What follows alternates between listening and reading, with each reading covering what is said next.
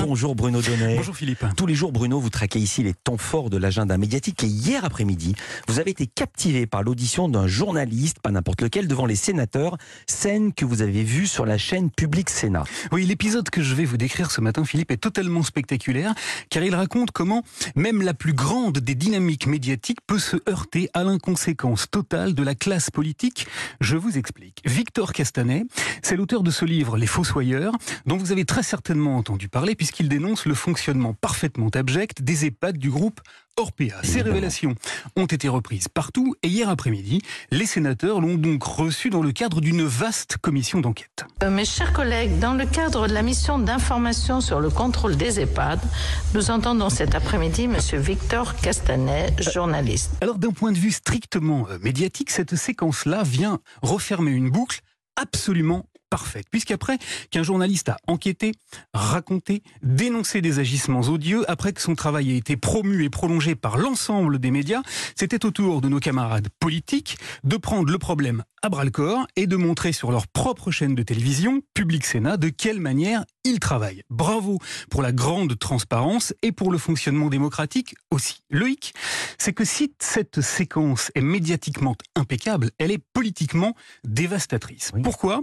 Eh bien tout simplement parce que Victor Castanet l'a dit hier hein, au sénateur, ce qu'il y a de plus choquant dans son enquête est très précisément du ressort de tous ceux qui tiennent les manettes de la République. Pour moi, peut-être le plus important et le plus important notamment euh, pour les députés, pour les sénateurs, pour l'État, c'est la gestion de l'argent public. Le vrai sujet de mon livre, c'est la manière dont ce groupe a géré l'argent public.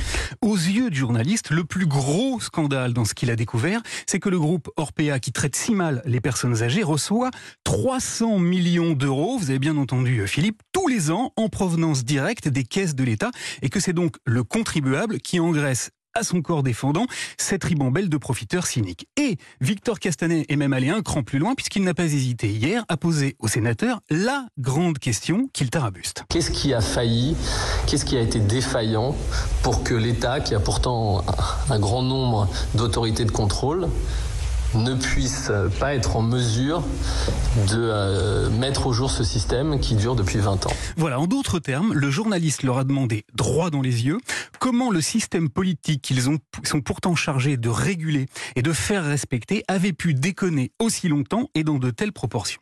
Seulement voilà, au lieu de se concentrer sur cette question pourtant centrale, hier après-midi, certains sénateurs, comme le républicain Bernard Bonne par exemple, ont préféré se disperser sur de tout petits détails de son enquête.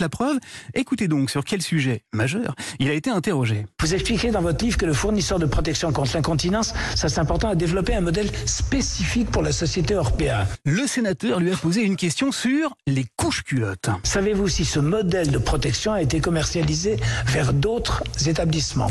Or, ce que questionne Victor Castanet, ce ne sont pas les couches culottes, mais bien les couches de responsabilité, de responsabilité politique qui se sont montrées totalement incontinentes et qui ont fui dans les grandes largeurs depuis tant d'années. Car ce que dit le journaliste devant le Sénat, c'est qu'aucun des systèmes de contrôle qui existent pourtant n'a jamais fonctionné.